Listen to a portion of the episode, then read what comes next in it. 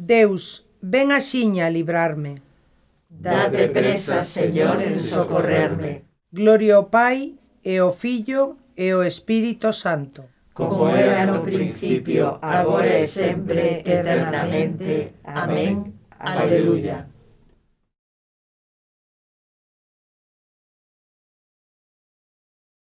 Que mañá de luz recén amencida, resucitou Xesús e chámanos a vida.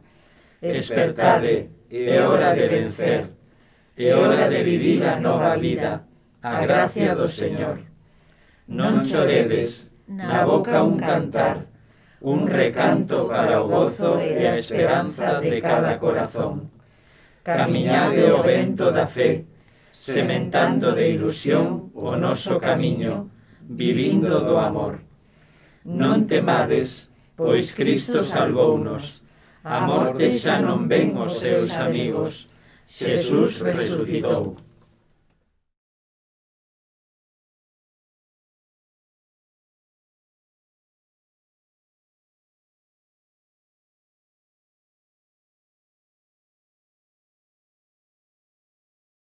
Lémbrate de min, Señor, cando chegues ao teu reino. Aleluia. Compadécete de min, ó oh Deus, pola túa bondade. Pola túa gran misericordia, borra o meu pecado. Lávame enteiro da miña iniquidade, límpame da miña culpa. Eu recoñezo o meu pecado, e diante de min teño sempre a miña culpa. Contra ti eu pequei, contra ti só, e fixen o mal na túa presencia. Por iso será xusta a túa sentencia, e recto o teu suizo, pois eu nacín no pecado e no mal concibiume miña nai. Ti amas a verdade no corazón, e no íntimo ensínasme sabedoría. Purifícame co isopo e serei limpo. Lávame e quedarei branco máis ca neve. Faime sentir o gozo e a ledicia, que relouquen os meus osos quebrantados. Arreda do meu pecado a túa vista, borra todas as miñas culpas. Creo Deus en min un corazón puro. Renovame por dentro con espírito firme. Non me botes da túa presencia e non tires de min o teu santo espírito. Devólveme a alegría da túa salvación. Sosténme cun espírito generoso. Ensinareille o meu camiño aos pecadores e volverán a ti os descarreirados. Líbrame de sangues, Deus meu Deus Salvador, e a miña lingua contará a túa xustiza. Abre, Señor, os meus labios, e a miña boca pregoará a túa loanza. Con sacrificios ti non te compraces, se che ofrezo holocaustos ti non os aceptas. O meu sacrificio a Deus é un espírito contrito, un corazón contrito e humilde. Deus ti non o desprezas. Pola túa bondade, Señor, ale da Sion, restaura os muros de Xerusalén. Entón aceptarás sacrificios de xustiza, ofrendas e holocaustos. Entón imolarán víctimas nos teus altares. Gloria ao Pai, e ao Filho, e ao Espírito Santo. Como era nun principio, agora e sempre, eternamente. Amén. Lémbrate de min, Señor, cando chegues ao teu reino. Aleluia.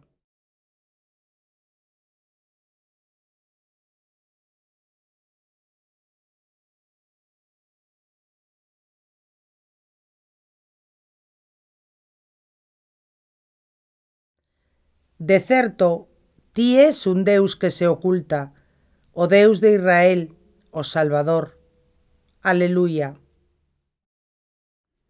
Certo, ti és un Deus escondido, o Deus de Israel, o Salvador.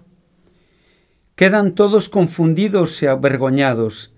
Camiñan abafados os fabricantes de ídolos. O Señor salva a Israel con salvación eterna non vos sentiredes confundidos nin avergoñados nunca máis. Porque así fala o Señor, o Creador do ceo, El, o Deus que modelou a terra, o que a formou e lle deu firmeza, non a creou baleira, formouna para ser habitada. Eu son o Señor e non hai outro.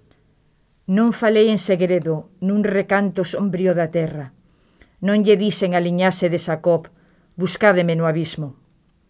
Eu, o Señor, proclamo a xustiza, dou a coñecer a rectitude. Xuntádevos e vinde, achegádevos xuntos, superviventes das nacións. Nada comprenden os que levan o seu ídolo de madeira, os que rezan a un Deus que non os pode salvar.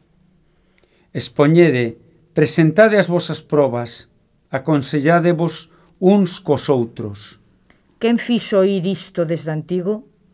Quen o fixo saber desde o tempo pasado? Acaso non fun eu, o Señor? Non hai outro Deus fora de min. Eu son un Deus xusto e salvador, e non hai ningún outro. Volvedevos a min, e quedaredes salvos, con fins todos da terra, pois eu son Deus e non hai outro. Eu xuro polo meu nome, da miña boca sae unha sentencia, unha palabra que non se volve atrás. Ante min dobrarase todo xeonllo. Por min xurará toda lingua. Dirán, só o Señor ten a xustiza e o poder. Onda él virán avergoñados todos los que contra él se reviraban. No Señor triunfará e terá gloria toda a descendencia de Israel. Gloria ao Pai e ao Fillo e ao Espírito Santo. Como era no principio, agora e sempre, eternamente. Amén.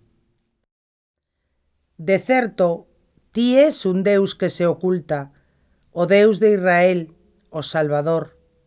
Aleluia.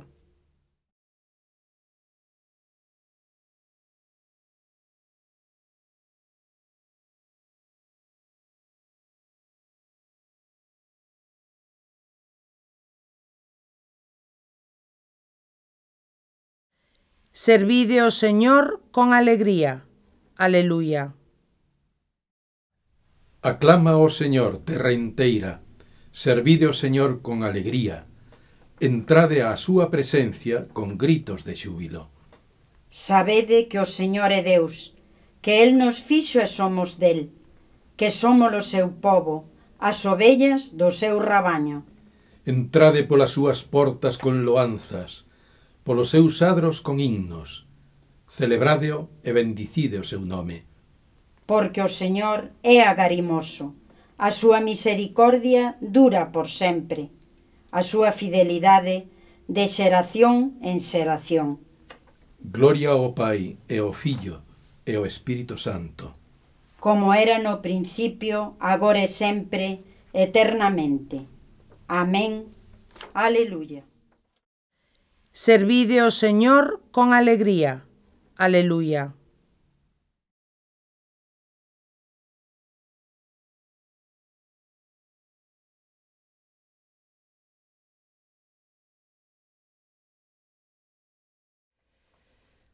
O Deus de nosos pais resucitou a Xesús, a quen vós matastes colgando-o dun madeiro. Pois a este enxalzou no Deus coa súa dereita, facendo xefe e salvador, a fin de lle outorgar a Israel a conversión e o perdón dos pecados. E nós somos testemunhas destas cousas e tamén o Espírito Santo, que Deus dá os que o obedecen. Cristo, Fillo de Deus vivo, ten piedade de nós. Aleluya, aleluya. Cristo, Fillo de Deus vivo, ten piedade de nós. Aleluya, aleluya. Ti que resucitaches de entre os mortos.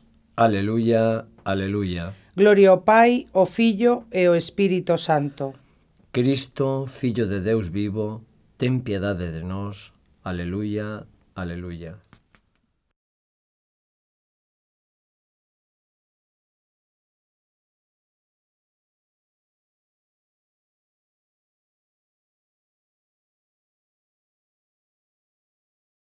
Este é o meu mandamento, que vos amedes uns a outros como eu vos amei.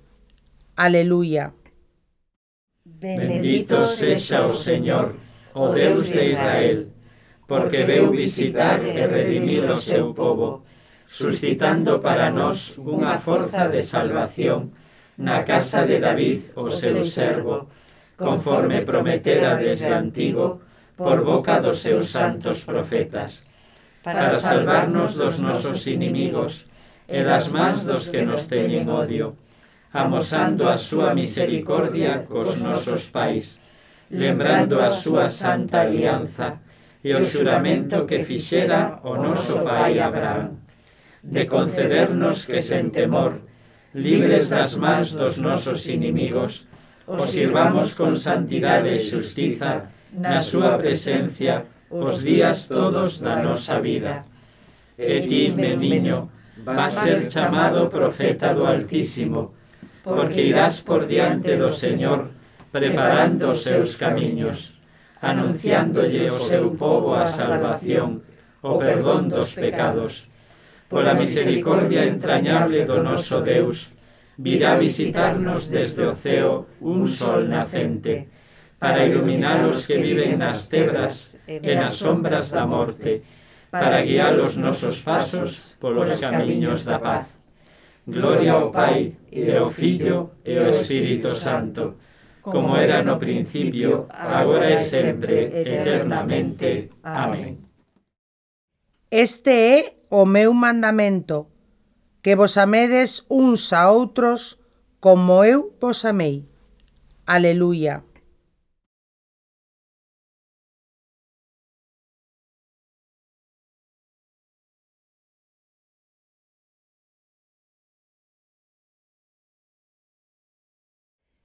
Preguémoslle agradecidos a Deus Pai, que pola resurrección de Cristo nos deu nova vida, e digámoslle.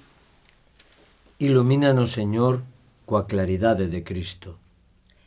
Deus de misericordia e fidelidade, que nos manifestaches nas túas obras o teu proxecto de salvación.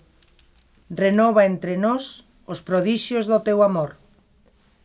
Ilumínanos, Señor, coa claridade de Cristo.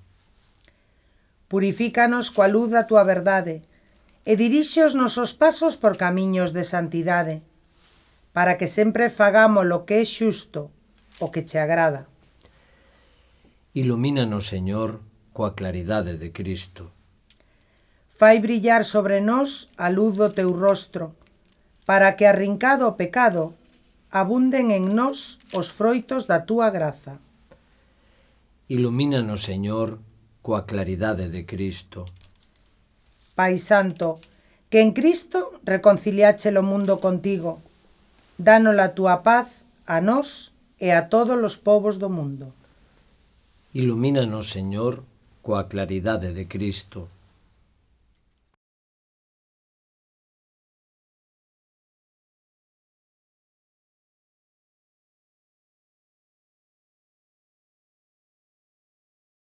Noso Pai que estás no ceo, santificado sexa o teu nome, veña o teu reino, e fágase a tua vontade, aquí na terra como no ceo.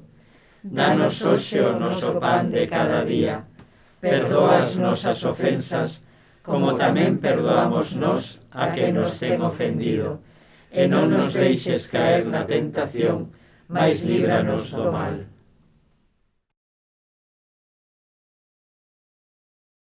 Deus noso Pai, coa túa graza de pecadores fasnos xustos e de desgraciados felices. Coa túa axuda e por estes dons, dalles a coraxe da perseverancia os que xustificaches pola fe. Polo noso Señor Xesucristo, teu Fillo, que vive reina contigo na unidade do Espírito Santo, por sempre eternamente. Amén. Amén. Que o Señor nos bendiga, nos libre do mal e nos leve cara a vida eterna. Amén. Amén.